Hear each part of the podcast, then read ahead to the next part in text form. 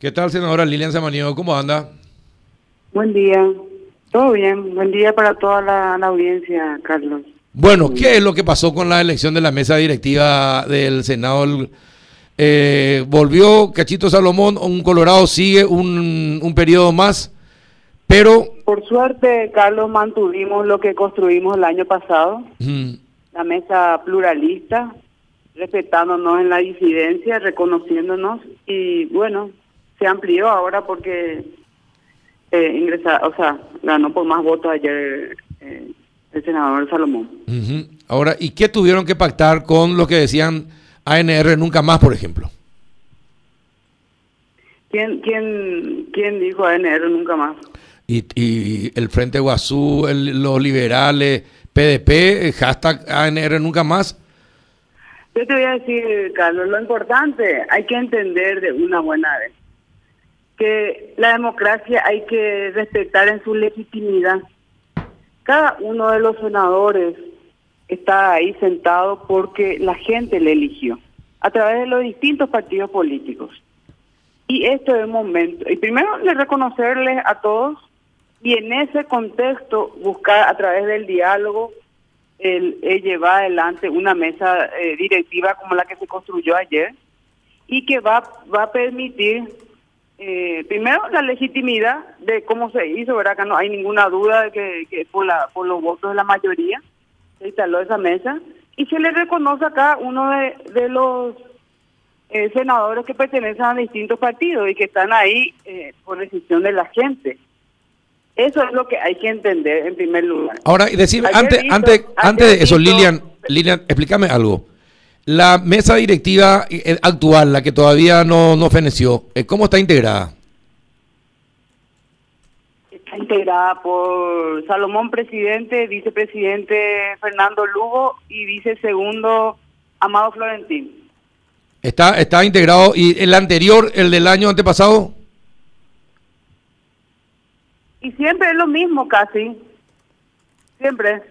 ¿Sabes qué es lo que pasa, Carlos? Mm lo que hay que entender, ayer he visto un y fue la y fue mi reacción espontánea de escribir lo que escribí en Twitter, ¿verdad? Sí, sí, sí. Cuando dice eh, que eh, salió un, un comunicado de Honor Colorado, firmado por su líder, firmado por el presidente del partido, y no sé, el senador también de Honor Colorado.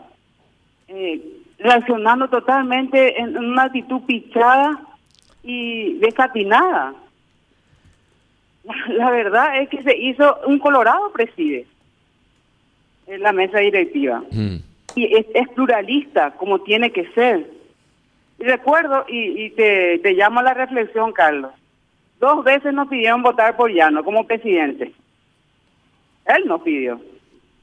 Ahora que está que estuvo un Colorado como candidato, no participaron en la sesión prefieren ser antidemocráticos, no reconocer a la fuerza representada en el Senado, hay que respetar en el disenso. Y te dice una persona que está hasta tres periodos en el Senado y también fui presidenta de la crisis del Partido Colorado, donde había que construir entre todos, entre los que pensaban igual, los que pensaban distintos, dentro de la institucionalidad llevada adelante los procesos y la representación. Y eso hay que reconocer. Y te llamo y te, digo algo más.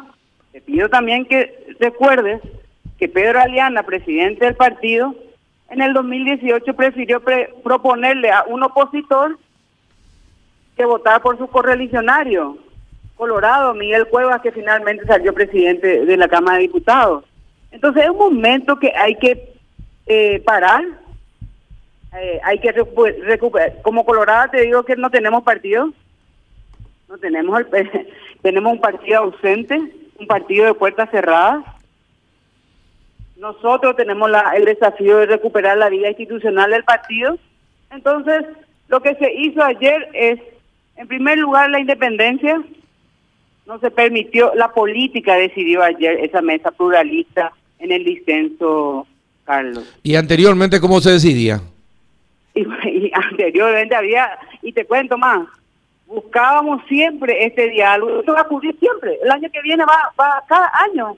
No sé por qué tanta tanta pichadura. Cada año ocurre y hay que saber ganar y hay que saber perder. Y hay que representar. Nosotros no perdimos nuestra identidad al hacer este acuerdo. Y tampoco lo que hicieron con nosotros. Porque son las reglas de la democracia establecidas en, en, el Parlamento. Eso, eh, así ocurrió ayer y acá lo importante, lo que tenemos que hacer ahora, eh, ya asumido esto por la legitimidad que fue la, la sesión de ayer, con los resultados, tenemos que ocuparnos todo lo que eh, sigue afectando tan duramente a nuestro país, lo que es la pandemia. ¿Qué podemos hacer para ayudar a mejorar el sistema sanitario? Necesitamos conseguir más vacunas. Eh, y bueno, es lo que hay que, lo que creo que hay que ocuparnos nuevamente. Habrá terminado la, las internas, ya se decidió también quienes van a representar a los distintos partidos, el desafío en octubre, las elecciones municipales. Pero lo de ayer fue una demostración de firmeza y bueno, y gran desafío. Ahora, senadora, contame, contame una, una cosa, tu experiencia de años en la política y de pichaduras continuas, permanentes. ¿Cuánto dura una pichadura como esta de HC, de Honor Colorado? Eso tendría que vos preguntarle a él. No, no, pero, por tu experiencia, ¿cuánto dura? un poco a ver si tenés acceso a él, como tener conmigo a las 6 de la no, mañana. No, no, te, pero te pregunto, ¿cuánto dura normalmente una pichadura así política? Eh, ¿Hasta cuánto para que limen la pereza y vuelvan otra vez a, estar juntos? Va a depender de él, de su... de, comprender que eh, estas son las reglas de la democracia legítima. Acá él no es dueño de todo, Carlos. Pretende serlo pero no es.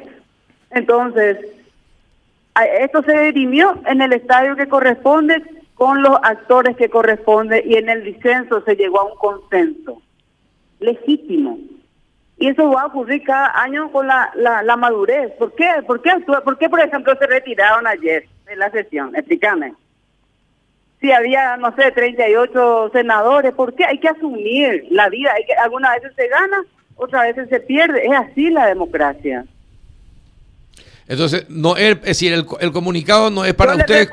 te quiero decir. ¿Cómo tomás, ¿cómo tomás el comunicado? A esos, a esos colorados senadores que participaron ayer, que no, no llegaron a, a dialogar con nosotros, pero reconocieron que Cachito le representa también al Partido Colorado.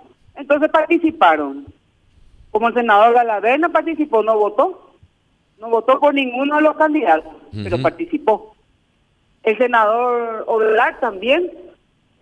Entonces, hay que participar, hay que... Eh, primero, no hubo diálogo en el partido. No hubo. Nadie convocó. Hubo gente calificada que intentó, nos llamó a, uno, a, a unos cuantos, hubo dos, tres conversaciones y después más nada. Si bien nunca luego la mesa directiva se definió en el partido, eh, en el diálogo, pero eh, dada como tenemos hoy un partido totalmente quebrado, resquebrajado, eh, es urgente recomponer. Por lo menos puedo decir que podemos, y te dice, vuelvo a decir, una persona que estuvo en la crisis. Bueno, eh, vamos a ver cuánto tiempo dura esta crisis. Se vienen las elecciones, me imagino que esto no va a impedir que trabajen juntos y unidos con vista a las elecciones, ¿verdad? las elecciones fueron una demostración más que el partido está de pie, está con mucha fortaleza. Fue una, jornada ejemplar, transparente. Eh, la gente, el Colorado decidió quién quiere que le represente, tanto como intendentes y concesales en toda la República. Y con mucha humildad te voy a decir, Carlos, pero con mucha firmeza. Conozco la fuerza de la familia Colorada Unida. Y estoy segura que en las elecciones de octubre, una vez más, el partido va a demostrar que él sigue siendo el partido de las mayorías, el partido más importante de Latinoamérica porque está vigente, está en el poder con algunos inconvenientes que como siempre hay que hay que ir a buscar cómo mejorar. Pero estamos mejor que cualquier otro partido y ese AN nunca más no va a tener fuerza a través de las reglas de la democracia. Con firmeza y con participación. Eso yo te puedo asegurar. Y, quiero que me llames. Al día siguiente de las elecciones de octubre, por favor. Te voy a llamar. Ya está agendada. Gracias, Carlos. Y a las seis... a todos los, tus amigos jaleros.